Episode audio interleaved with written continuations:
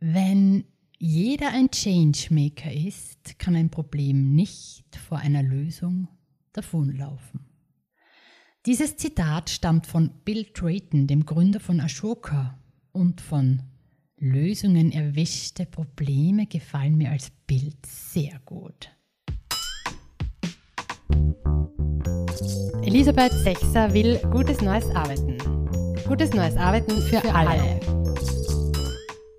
Herzlich willkommen, Servus in meinem Changemaking Podcast rund um gutes neues Arbeiten für alle. Rund um echte Wertschöpfung, rund um den Beta-Kodex, rund um die Entfaltung unternehmerischer Kraft im Miteinander füreinander leisten, rund um Agilität, Selbstorganisation, Transformation. Rund um gemeinsam am System arbeiten, gemeinsam das System gestalten, zusammen im System lernen. Sorry, es hat ein bisschen gedauert, bis äh, diese Folge in die Welt konnte. Mich haben gerade ein paar sehr schöne Projekte mit unterschiedlichen Unternehmen verschluckt. Sollte die eine oder der andere in der Zwischenzeit, also in der Podcast-Pausenzeit, Schnackerl stoßen bekommen haben, war das wohl gerade einer der vielen Momente, in denen ich vorhatte, die nächste Folge zu kreieren. Nun denn, es ist vollbracht und vor allem gemeinsam mit einem wunderbaren Gast, einer Meisterin für Demokratieunternehmen, Marie Ringler, Leiterin von Ashoka Europa. Ashoka bedeutet die Abwesenheit von Leid oder das Überwinden von Missständen.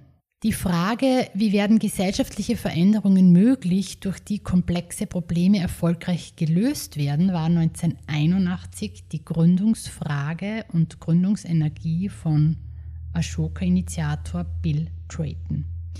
Mittlerweile ist Ashoka ein globales Netzwerk für Gestalterinnen unserer Gesellschaft, die mit unternehmerischer Haltung und innovativen Ansätzen antreten, soziale Probleme zu lösen in partnerschaftlicher Zusammenarbeit mit Institutionen und Engagierten weltweit.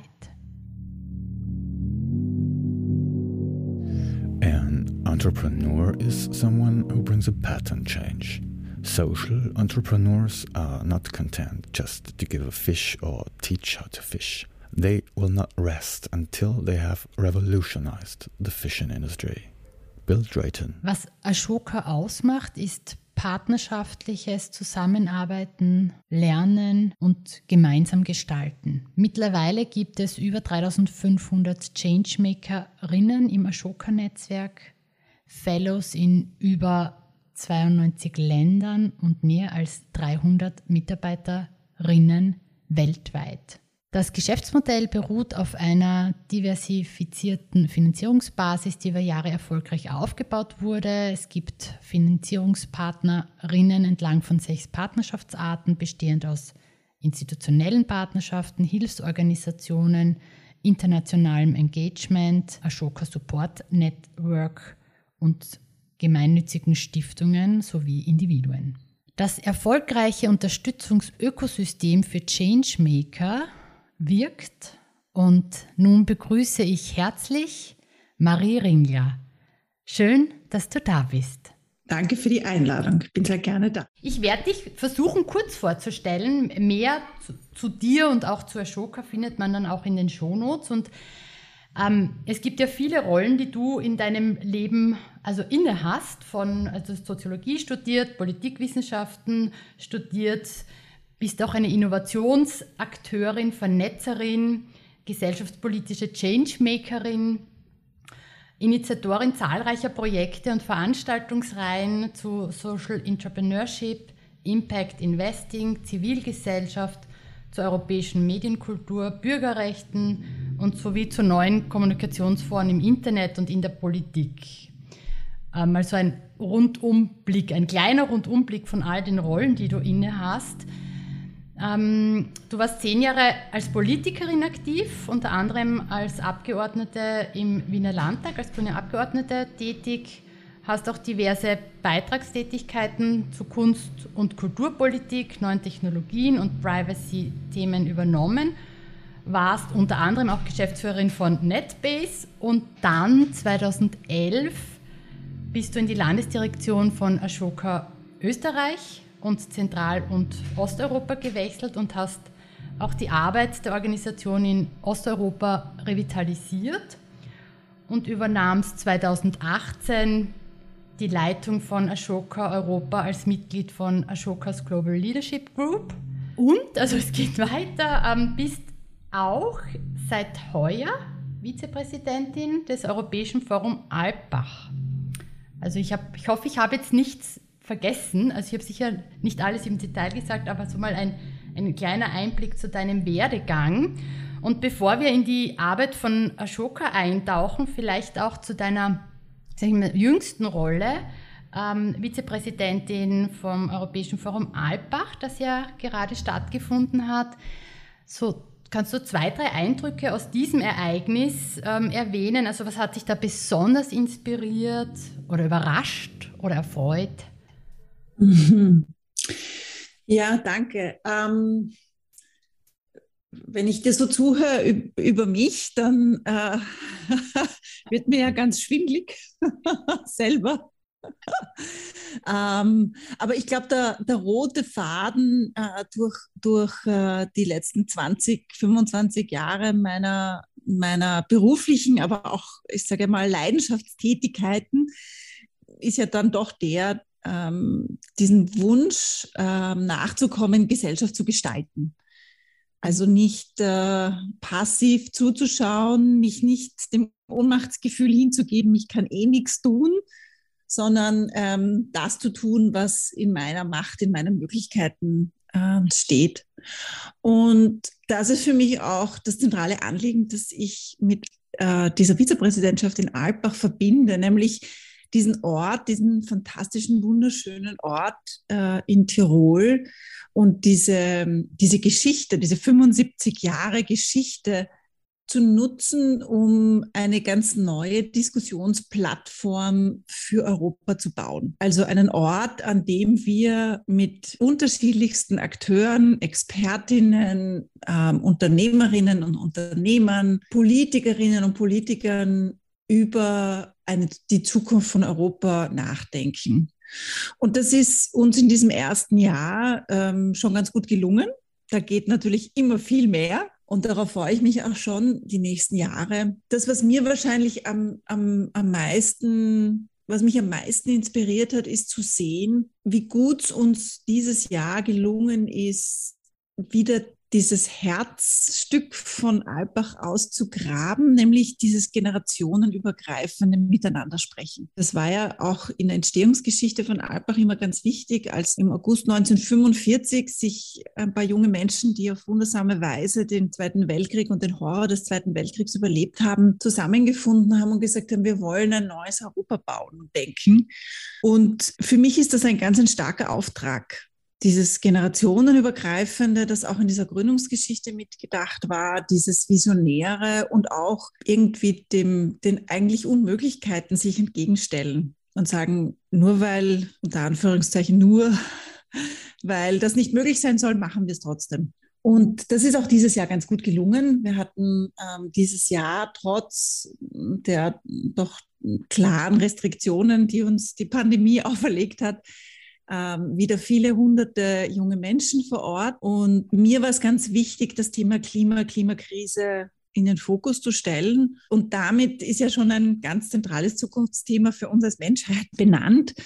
Und es war sehr inspirierend zu sehen, dass dieses Thema, das ja vor, vor ein paar Jahren noch ein Randthema war, wo so die Weltverbesserer sich damit beschäftigt haben, jetzt eines geworden ist, an dem kein eines, keines der Panels mehr vorbeigekommen ist. Und, äh, und das war uns wichtig in der Konzeption als gesamter Vorstand, zu sagen, wir wollen über die großen Herausforderungen, Querschnittsmaterien hinweg Themen miteinander besprechen, weil auch Geopolitik, Migration, Sicherheitspolitik heute ganz viel mit Klimapolitik zu tun haben und umgekehrt ähm, Wirtschaftspolitik ohne die Klimakatastrophe im Blick zu halten nicht mehr gemacht werden kann. Da fällt mir die, also die Frage ein oder die, die auch, auch äh, mich in der Arbeit sehr beschäftigt oder sehr viele beschäftigt, ist eben dieser Wirtschaftspolitik Begriff, der kursiert und der sich manifestiert hat, der eigentlich ein veralteter und auch ein schädlicher ist, also eigentlich sozusagen gar nicht seinem Namen gerecht wird, wie er genutzt wird, einerseits von wirtschaftspolitischen Entscheidungen oder auch von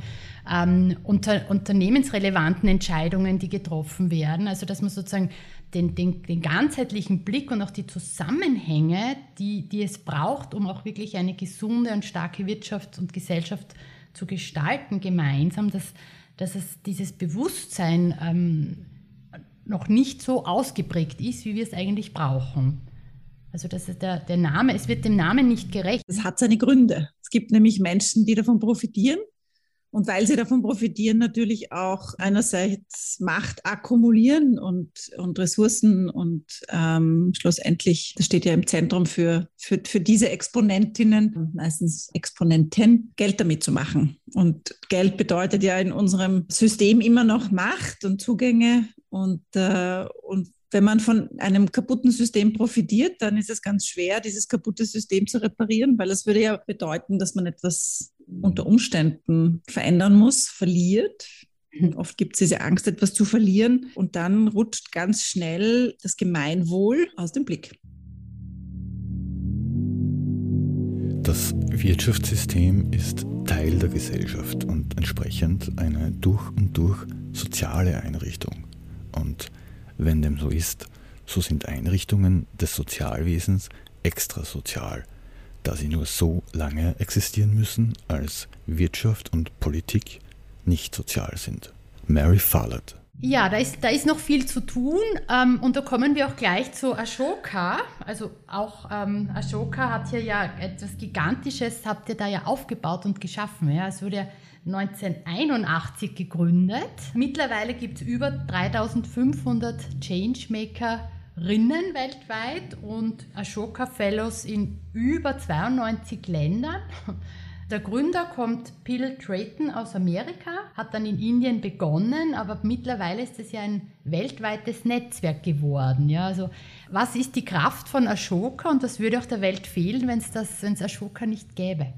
Das, was Ashoka und den vielen Menschen, die in dieser Organisation schon vor mir gearbeitet haben, gelungen ist, gemeinsam mit, mit unserem sehr visionären Gründer, dem Bill Drayton, ist diese Idee des Social Entrepreneurs in die Welt zu bringen. Und was ist so ein Social Entrepreneur? Das wird auch manchmal falsch verstanden oder vielleicht auch absichtlich gerne falsch verstanden. Das ist nicht einfach ein sozial handelnder Unternehmer, der in erster Linie mal auf den Profit äh, schaut, sondern das sind Menschen, die mit einer unternehmerischen Haltung, einem unternehmerischen Mindset große gesellschaftliche Probleme systemisch lösen. Das heißt, die sich nicht damit zufrieden geben, ein Problem von A nach B zu schieben oder ein Symptom, ein Pflaster drüber zu kleben, sondern die sagen, wir müssen dieses Problem an der Wurzel lösen. Und das Besondere daran ist, und das, was Ashoka da auch ähm, von vielen anderen Organisationen unterscheidet, ist, dass wir da eben einen sehr klaren äh, Fokus auf die Gründerinnen und Gründer dieser Ideen, die Erfinderinnen und Erfinder dieser Ideen haben und auch die besonders unterstützen. Also unser Netzwerk von fast 4000 Social Entrepreneurs, Ashoka Fellows, ist aufgebaut aus diesen wirklich großartigen, tollen Leuten, die unermüdlich und mit großer Leidenschaft und, und riesiger Motivation alle Probleme dieser Welt angehen. Also von der Abholzung des Regenwalds in Brasilien äh, bis hin zu dem Thema frühkindlicher Erziehung in ähm, den äh, besonders unterprivilegierten und besonders äh, von Armut betroffenen innerstädtischen Bereichen der USA bis hin zu den Slums in Indien und Frauenrechten und Menschenrechten.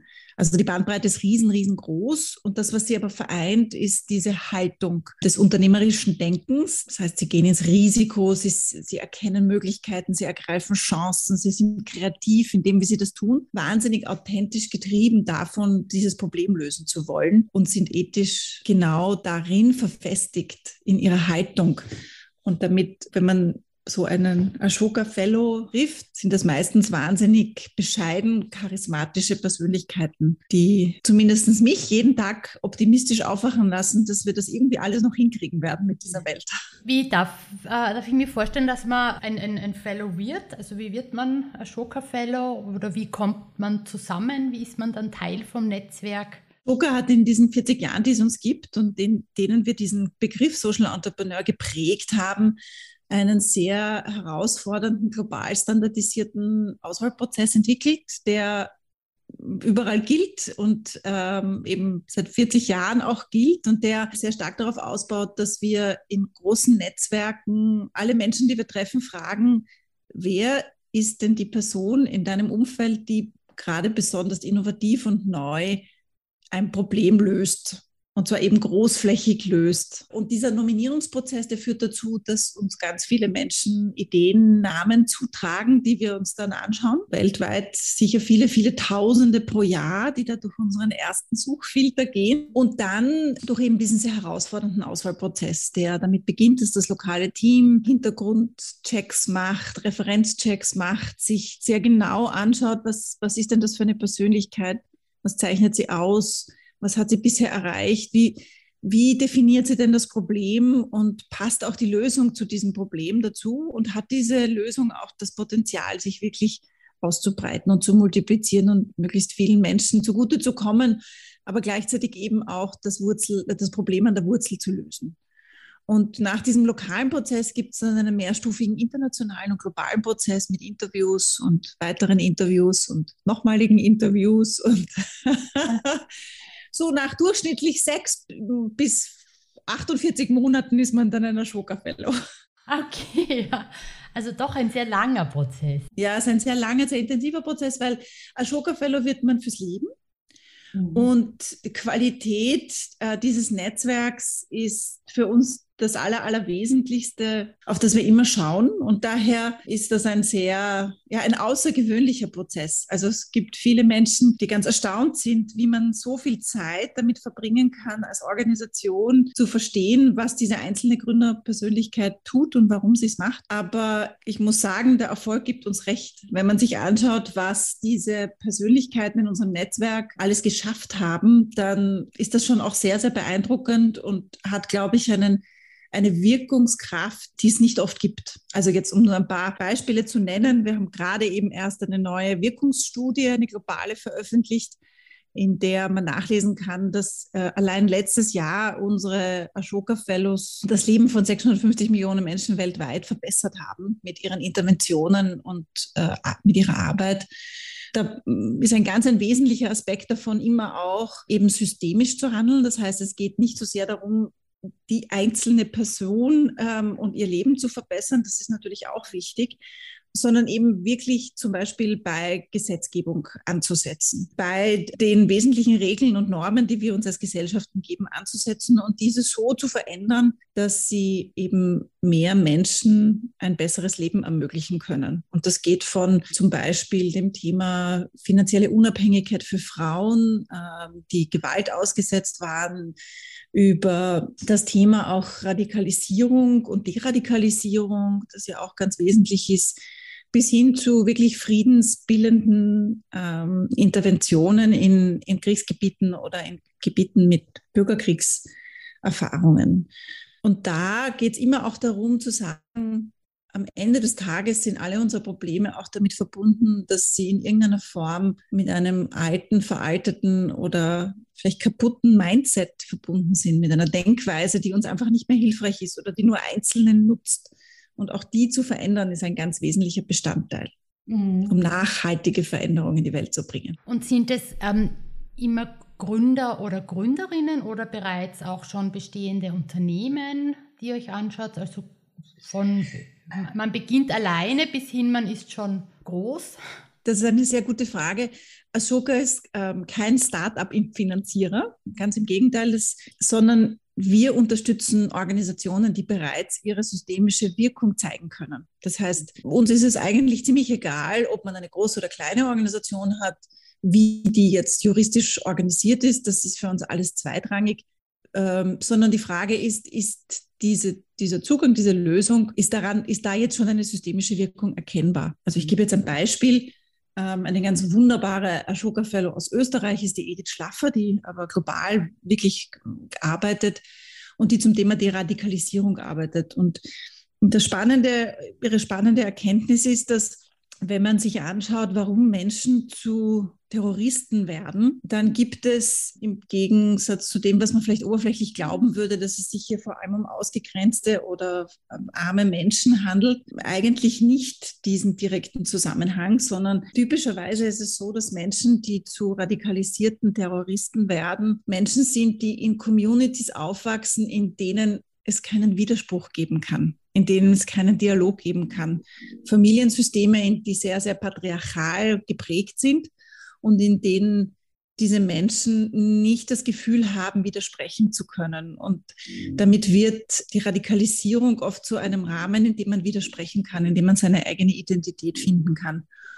Und daher ist, zielt ihre Intervention darauf ab, insbesondere Frauen und Mütter aus solchen gefährdeten Communities in Pakistan, aber auch in der österreichischen, tschetschenischen Community oder in Belgien oder in Uganda oder in Indonesien, Mütter in diesen Communities auszubilden, um den Dialog in diesen Familien, in diesen Gemeinschaften neu zu bauen, so dass diese jungen Menschen, das sind meistens junge Menschen, nicht immer, aber oft sehr junge Menschen, nicht in diese Enge getrieben werden müssen, sondern eben in einen Dialog treten können und damit hoffentlich davon abgehalten werden können, irgendwo eine Bombe platzieren zu müssen. Und da, glaube ich, erkennt man auch ganz gut die systemische Wirkung schon. Also es geht nicht nur darum, dass, dass das jetzt in vielen Ländern auch schon als ein besonders wirksames Modell anerkannt ist und eingesetzt wird, sondern dass es auch unseren Blick verändert als Gesellschaft, wer eigentlich die Akteure sind, die sicherheitspolitisch gesehen eine wesentliche Rolle spielen. In dem Fall nämlich die Mütter. Mhm. Also im Gegensatz zu dem, was wir ja oft hören und denken, also es geht darum, äh, noch mehr äh, Soldaten oder noch mehr Militär oder noch mehr Polizei auf, auf ein Thema zu fokussieren, sind ja oft die überraschenden Interventionen, die viel besser funktionieren. Und das mhm. ist zum Beispiel etwas, was die Edith Schlaffer hier sehr, sehr eindrucksvoll zeigt und sehr, sehr wirksam zeigt. Da fällt mir auch eine Studie ein von Ryan Eisler in über 90 Ländern, ähm, wo sie ihm auch einfach ähm, herausgestellt hat, also ist eh auch sehr bekannt schon, dass ihm, wenn die, die, die Lebensqualität auch von Frauen steigt ja, und ihr, ihr Einfluss auch und ihre Möglichkeiten, dass das der gesamten Gesellschaft zugutekommt. Also dass sozusagen die Hebelwirkung der Stärkung der Frau eine enorme ist. Also es müsste quasi oberstes politisches Ziel auch sein, hier einfach auch Frauen und äh, Mütter zu stärken in ihrer Kraft, die sie haben ja, und ihre Macht. Und dass das sozusagen dann allen zugutekommt. Also dass die Länder, die Gesellschaften, wo das eben möglich ist, dass die, Gesamt, die Gesamtgesellschaft einfach gesünder und mehr, mehr, mehr, mehr Wohlstand und Bildung hat und Gesundheit. Ja. Somehow there's always money for prisons, for weapons, for wars. Somehow there is never enough money for caring for children, for people's health, for keeping a clean and healthy environment. We need to change the story. Investment in caring for and educating people is the best investment a nation can make. Ryan Eisler. Ja, also in meiner Arbeit geht es ja vor allem darum, ähm, Organisationen zu unterstützen, diese, diese Muster, diese schädlichen Muster und diese patriarchalen Muster und diese Hindernisse für Entfaltung und auch für Miteinander, füreinander leisten, miteinander, füreinander arbeiten, ähm, abzubauen und gleichzeitig auch diese Alternative anzubieten, die es ja schon gibt, wie man besser und, und richtiger und auch gesünder und stärker miteinander einfach auch Wertschöpfung erzeugen kann, also nicht Abschöpfung für ein paar, sondern Wertschöpfung für alle. Und gleichzeitig ähm, hat man schon auch den Eindruck, also ich arbeite mit vielen Organisationen, vor allem in Österreich, aber nicht nur, dass das schon ein sehr zäher Prozess ist, ja, und dass sich Organisationen noch nicht so bewusst sind, was für eine enorme Wirkkraft oder Wirkungsfeld sie sind als Organisation, als Ort, wo sich Gesellschaft trifft. Also es wäre so eine, eine andere Gesellschaftsform als es sonst. Also wir haben, weiß nicht, eine Demokratie und dann in den Organisationen doch nicht. Dann gibt es ganz viele Anordnungen und Weisungen und Befehle und Einzelleistungen und was auch immer. Also ein, eine sehr Auseinanderdividieren vom Miteinander und ein sehr, also ja, veraltet, wie du auch gesagt hast, veralterte Logiken, die es da im System gibt. Wie erlebst du das in eurer Arbeit? Ähm, inwieweit sich hier Organisationen bewusst sind, auch ihrer Möglichkeit, die sie haben, aber oder viel zu wenig nutzen, also leider nutzen, weil da ist ja total viel möglich. Also Absolut. Also Organisationen, Unternehmen sind ja auch nur ein Spiegel unserer Gesellschaft. Also und deshalb, glaube ich, sehen wir dort halt noch mal stärker, als es uns sichtbar werden kann, welche Mechanismen so insgesamt äh, unsere Gesellschaft, sage ich mal, bestimmen. Ja. Das Schöne ist, dass sich da ja ganz viel gerade verändert.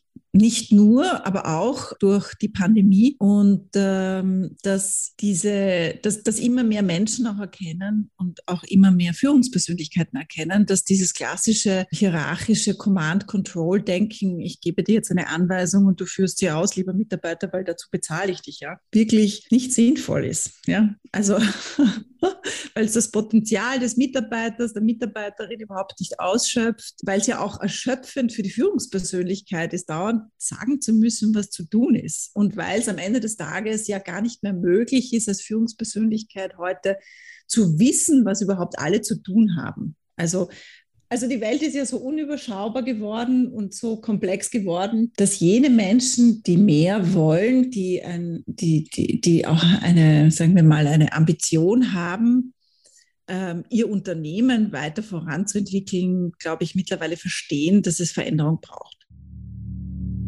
Wenn in ihrem Arbeitsleben die große Mehrheit der Menschen nicht erlebt, dass jeder, jeder Geist, jeder, jeder Mensch zählt, und dass alle unternehmerische Verantwortung tragen in einer Organisation, egal ob jetzt Verwaltung oder, oder soziale Organisation oder kommerzielles Unternehmen, Privatwirtschaft. Wenn sozusagen in unserer Arbeitsrealität ähm, und in unserem Arbeitserleben demokratische Gleichrangigkeit nicht erfahrbar ist, dann schadet das natürlich dauerhaft unserer Demokratie. Nils Pfleging. Wir haben bei Ashoka vor einigen Jahren ein Programm gestartet, das heißt Changemaker Companies weil wir mhm. genau das erkannt haben, dass ähm, viele unserer äh, Partner, die uns auch teilweise finanzieren und mit uns Projekte gemeinsam gestalten, weil ja oft auch sehr viel Potenzial in dieser Überschneidung und Zusammenarbeit zwischen Sozialunternehmerinnen und Unternehmern und großen Unternehmen steckt, weil die erkannt haben, dass ähm, sie eigentlich dieses Thema Changemaking auch viel stärker in ihre eigenen Unternehmen hineintragen müssen, um auch am Markt wettbewerbsfähig zu sein. Und der Unterschied ist der, dass wir eben eigentlich in diesem Programm nur mit Unternehmen zusammenarbeiten, die aber gleichzeitig verstehen, dass diese Changemaker-Qualitäten eben auch immer einen ganz wesentlichen Anteil in sich tragen, der, der auf Empathie aufbaut und der auf Miteinander aufbaut und der auf einem, auf einem Verständnis davon aufbaut, dass ähm, es eben nicht nur darum gehen kann, dass es Einzelnen in dieser Welt gut geht, sondern dass es uns allen besser gehen wird, wenn es allen ein Stück besser geht. Die Potenziale von Individuen bleiben Potenziale, bis sie über Gruppenaktivitäten erschlossen werden. So ist das Hauptmerkmal von Demokratie die Schaffung und Gestaltung von Gruppenbeziehungen. Mary Follett ich habe letztes Jahr mit Joste Block äh, einen Podcast, eine Folge gemacht und er hat mich quasi auch zu Ashoka gebracht, sage ich jetzt mal. Also, und er, er ist ja ein, ein also Bürzorg ist ja ein, ein sehr erfolgreiches Beta-Unternehmen. Also er hat dem ja, also wirken enorm in die Gesellschaft hinein, die Art, wie sie arbeiten, wie sie, wie sie quasi diese selbstorganisierte Teamarbeit konsequent aufbauen von sechs Leuten als Gründungsteam zu 15.000 oder vielleicht sind es mittlerweile auch schon wieder mehr. Ähm, und es gibt ja auch einige Länder, die diese Antwort auf zum Beispiel eine der großen sozialen Probleme, die uns alle betreffen, der Pflege, ja, wo es Antworten gibt. Also man kann anders miteinander arbeiten, man kann Organisation anders gestalten und man wirkt sozusagen, also es gab eine Berechnung, dass er im, ich weiß nicht, im Jahr 2018 hat Bürzog 400 Millionen Euro an, an, an Steuergeld auch eingespart, also geholfen zu sparen, damit im Gesundheitssystem nicht so belastet ist. Also gleichzeitig, also in Österreich merke ich, ist da schon auch da noch sehr viel Luft nach oben, was sozusagen die Wirkung von eben Organisationen in dieser Struktur und mit dieser Logik und diesem Miteinander, dass die so einen Benefit auf so vielen Ebenen haben und trotzdem gelingt es nicht. Und da wäre es auch meine Frage, du warst ja aktive Politikerin und du und Politik ist ja auch ein, äh, wichtig, äh, um hier Wirtschaft und, und Gesellschaft gut und stark zu gestalten. Wie erlebst du eben sozusagen, dass dieses Wort und die aktuellen, also Politikerinnen, sind sich die alle bewusst, was sie auch für eine Macht haben zu gestalten? Also dem tieferen Auftrag dieses Begriffs gerecht werden. Da könnte man jetzt eine ganze Podcast-Folge ja. dazu machen. Und, und, und, ich gebe zu, dass, äh, dass, dass, dass meine Lust, äh, Politik von außen zu kommentieren, aktuell eher beschränkt ist. Aber vielleicht nur ein paar Gedanken dazu. Wie jedes System hat auch die Politik Regeln und, und, und Incentive-Mechanismen entwickelt. Und im konkreten Fall sind das leider Mechanismen und Incentive-Systeme, die viel von dem, was wir da gerade vorhin besprochen haben, sehr abträglich sind, weil sie sehr stark auf individuellen Wettbewerb abzielen, auch innerhalb der Parteien und des Parteiensystems, weil es eben ganz stark immer um Abgrenzung geht. Also ich habe eine bessere Idee als du Deshalb möchte ich gewählt werden. Und weil diese Incentive-Mechanismen natürlich schon dazu führen, dass auch bestimmte Persönlichkeiten davon angezogen sind. Also man braucht einfach eine, eine, eine, eine gewisse gewisses Maß an Eitelkeit, um das alles auszuhalten. Ähm, davon bin ja auch ich nicht frei. Und Eitelkeit ist halt ein, ein total ähm, interessante, sage ich jetzt einmal, Persönlichkeitsqualität, die ja viel Energie freisetzen kann, aber eben manchmal auch sehr schädlich ist, nämlich für einen selber, aber auch im, im, für, für das Gemeinsame und das Miteinander.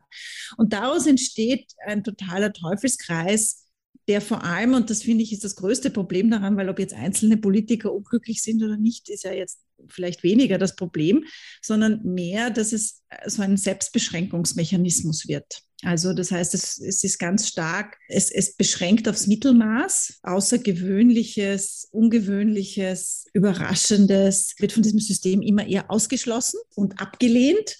Also ich spreche da jetzt so ganz allgemein drüber, das hat nämlich überhaupt nichts mit Ideologie zu tun äh, oder auch mit den guten Vorsätzen, mit denen Leute äh, in die Politik gehen. Ich kenne tatsächlich keinen einzigen Politiker, keine einzige Politikerin, welche Partei auch immer, die in die Politik gehen mit dem Vorsatz, die Welt schlechter zu machen. Ja? Also das muss man mhm. schon sehr klar sagen. Aber diese Selbstbeschränkungsmechanismen führen halt dazu, dass eben das Mittelmaß und nur nicht äh, ins Risiko gehen belohnt wird. Und das führt dazu, dass es ähm, der Politik ganz schwer fällt, in diesem aktuellen System die notwendigen Weichenstellungen für die Zukunft jetzt zu setzen. Ja, Leider, genau. Ja, leider. Ja, um, ähm, aber, aber ich, ich, ich, also das ist schade. Ja, ich, ja. ich leide auch jeden Tag, wenn ich die Zeitung lese. Aber andererseits, und das ist ja wiederum der Grund, weshalb ich im Kontext von Sozialunternehmerinnen und Sozialunternehmertum arbeite, dort zum Beispiel sieht man, was möglich ist. Und mein Aufruf an Politikerinnen und Politiker ist immer zu sagen, hört diesen Menschen mit ihren innovativen Ideen, die getrieben sind vom Gemeinwohl und nicht von ihrem eigenen Profit oder ihrem eigenen Benefit, hört denen einfach besser zu. Übernimm ein paar von diesen Ideen und setz sie einfach um und schau, was dann passiert. Mhm. Und du wirst sehen, dass ähm, du und deine Partei und die Welt davon profitieren. Und so glaube ich, dass, wenn es gelingen kann, auch hier mehr, mh, hm, sagen wir mal, Zusammenarbeit und einander kennenlernen mhm. gelingen kann, dann kann auch hier können auch hier neue Wege gegangen werden. Ja. Wir sind gut gerüstet für die Zukunft, wenn wir uns selbst und allen um uns herum die Erlaubnis geben, unseren inneren Changemaker zu stärken und zu leben. Marie Ringler. Wieso ist dieses Zitat so ein Schlüsselzitat für dich und für das Gestalten der Zukunft? Ich glaube, wenn wir uns die Welt und ihre Komplexität, äh, die Herausforderungen anschauen, dann wird für mich ganz deutlich, dass wir mit den Antworten, die wir die letzten 100, 200 Jahre gegeben haben, nicht mehr weiterkommen oder nur bedingt weiterkommen.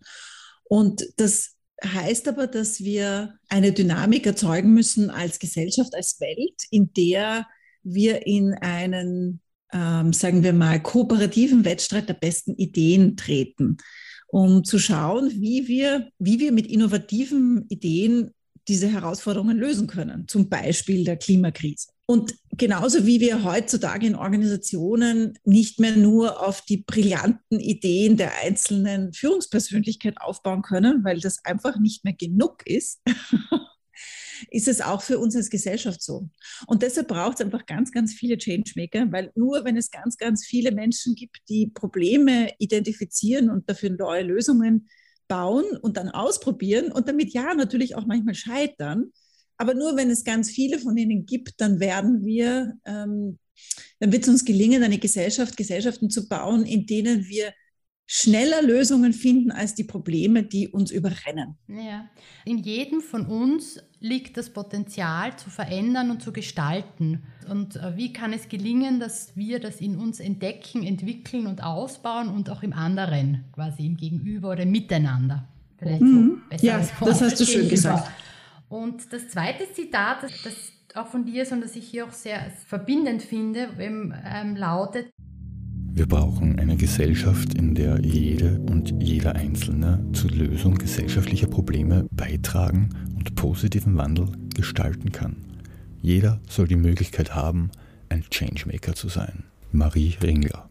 Weil es ja auch darum geht, wie das System, wie die Möglichkeiten, wie die Strukturen, wie auch Gesetze geschaffen sind, dass man auch sich entwickeln kann oder auch, also dass es nicht nur der Einzelne muss es nur wollen, sondern auch das System muss es ermöglichen. Also magst du da auch noch etwas dazu sagen?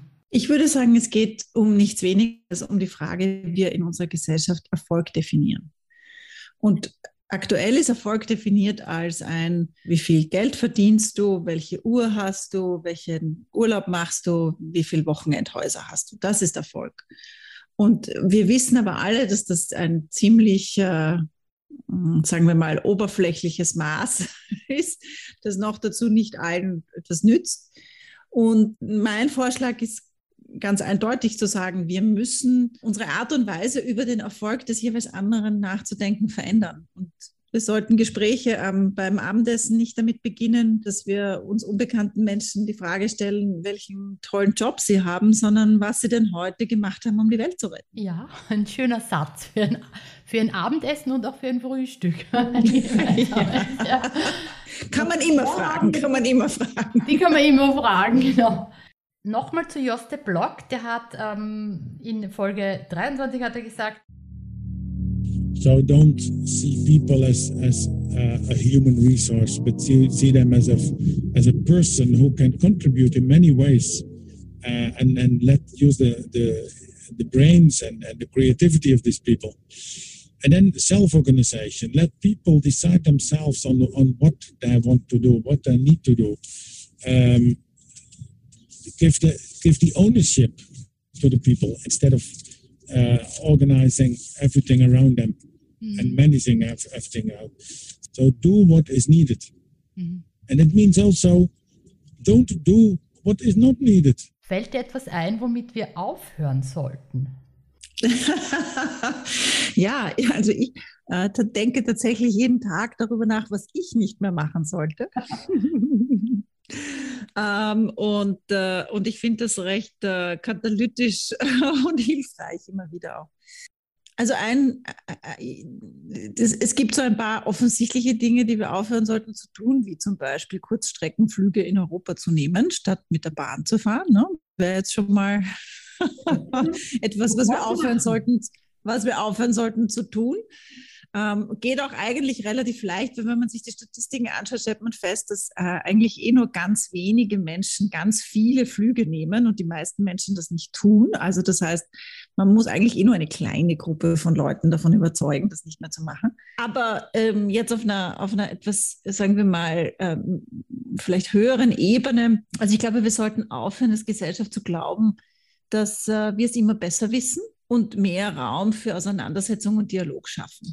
Das ist mhm. natürlich auch in einer Situation wie gerade eben, wo wir, die doch sehr aufgeheizt ist, ja, wo, wo wir auch sehr polarisiert sind und wo vielleicht auch genau eben dieses, das auch genutzt wird, um, um eigentlich sehr, sehr egoistisch zu handeln.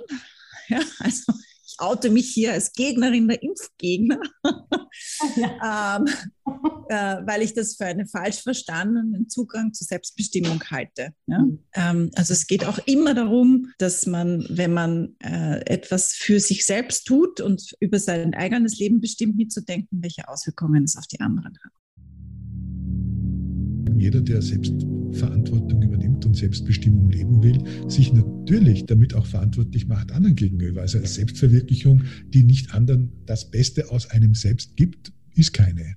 Wolf Lotter. Die Politologin und Gründerin und Direktorin des Center for Intersexual Justice, Emilia Ruhig, ist eine, eine der neuen Ashoka Fellowerinnen und die schreibt in ihrem Buch Why We Matter über Empathielücken, über die Konsequenz einer gesellschaftlichen Bevormundung, darüber, dass das Patriarchat ein System ist, das allen schadet und leitet zu radikalen Solidarität über.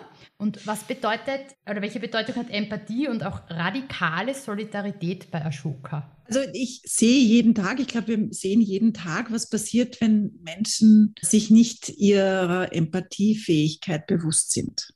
Und daraus entsteht Polarisierung, daraus entsteht Gegnerschaft, daraus entsteht dieses, dieses, diese falsch verstandene Art der Selbstbestimmung und der Abgrenzung die dazu führt, dass wir einfach als Gesellschaft alle mehr Probleme haben als vorher. Das betrifft jetzt gar nicht nur das konkrete Impfthema, das betrifft äh, ganz viele Themen, Wirtschaft, Bildung und so weiter. Dass, wenn es uns gelingt, als Gesellschaft Ausgrenzung bestimmter Gruppen, sei es, weil sie eine andere Hautfarbe haben, weil sie ein anderes Geschlecht haben, weil sie anders leben, weil sie anders lieben, weil sie anders tun, wenn es uns gelingt, die zu beenden, dann haben wir alle was davon, weil wir eine buntere Gesellschaft haben, eine diversere Gesellschaft, weil wir voneinander lernen können und weil diese Ausgrenzung eben zu einer Polarisierung führt, die uns allen nicht gut tut. Es geht nicht um Schuld, sondern um Verantwortung. Wir tendieren dazu, sofort einzelnen Personen die Schuld zuzuweisen. Dabei handelt es sich um ein historisches, strukturelles, institutionelles System, das uns alle einschließt. Sobald man sich dessen bewusst geworden ist, ist echtes kollektives Handeln möglich und wir können diese Unterdrückungssysteme überwinden. Emilia Rohig. So ein Ausblick. Ähm, es gibt ja, es läuft ja gerade die äh, vierte Changemaker Summit ähm, online noch, noch online bis, glaube ich, 24. November.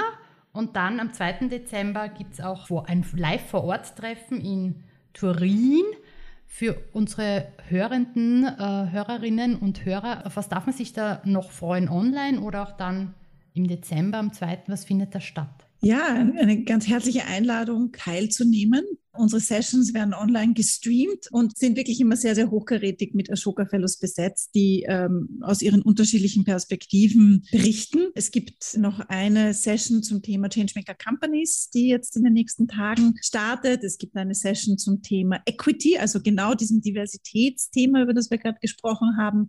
Es kommt noch eine Session. Ähm, es wird immer, es ist immer auch im Fokus ganz stark das Thema, was haben eigentlich die Jungen und, und die nächste Generation und auch ihre Innovation Innovationskraft ähm, für ein Potenzial. Also es wird, gibt noch einige spannende Sessions und man kann auch die abgelaufenen nachschauen und auch das empfehle ich sehr.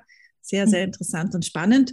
Und dann gibt es hoffentlich diesen Summit in Person in Turin. Ähm, äh, in Zeiten wie diesen weiß man das ja alles immer nicht so ganz genau, aber ich freue mich wahnsinnig, auch Menschen wieder persönlich sehen zu können und in den persönlichen Austausch zu gehen. Ich glaube, das haben wir alle sehr nötig und merken auch, wie viel, wie viel mehr Kraft das in uns allen entwickelt. Sehr schön. Ich werde alles in die Shownotes stellen, also die Links, und da kann man sich dann quasi, kann man nachschauen oder dabei sein. Genau, sehr schön.